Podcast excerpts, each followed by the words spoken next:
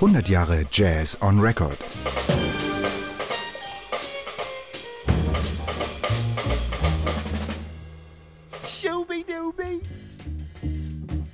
My name is Malin Bettering, and I'm a saxophone player and a composer from Sweden.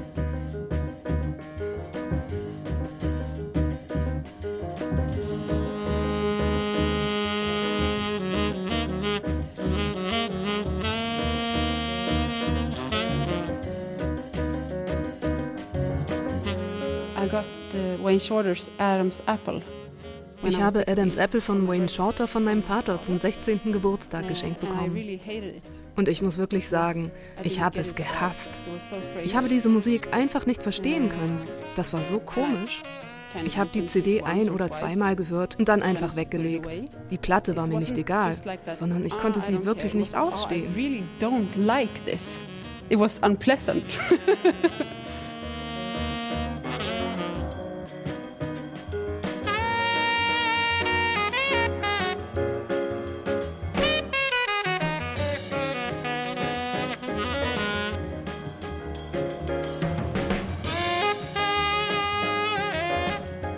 really understood the Die Muster, die es im Jazz gibt, waren damals völlig neu für mich. Ich habe einfache Abläufe wie Thema, Solo-Thema nicht kapiert. Waynes Melodien waren für mich nur schwer nachvollziehbar, weil sie so anders waren als der Pop, den ich damals noch viel mehr gehört habe. Und erst die Soli, The solos were quite far out.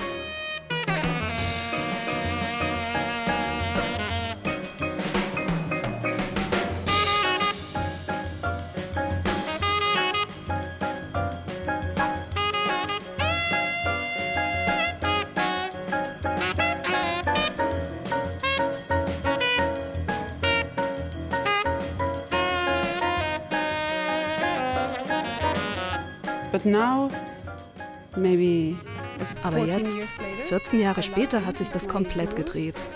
Wayne ist mein Vorbild, eigentlich sogar mehr, mein Guru. Und dass ich diese Veränderung miterlebt habe, ist für mich ein schönes Zeichen dafür, dass manche Musik einfach Zeit braucht. Du musst dich manchmal ein bisschen mit einem Künstler und seinem Werk beschäftigen, um es zu verstehen. Heute ist das für mich sehr wichtig. Today it has really great value and very big depth.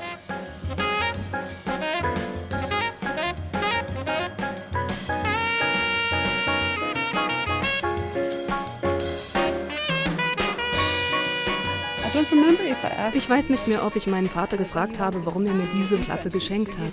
Wahrscheinlich, um mir einen Schubs in Richtung Jazz zu geben. Und er hatte recht. Ich habe Wayne Shorter als Vorbild gebraucht. Nur wusste ich das damals noch nicht. I needed Wayne Shorter, but I didn't know it then.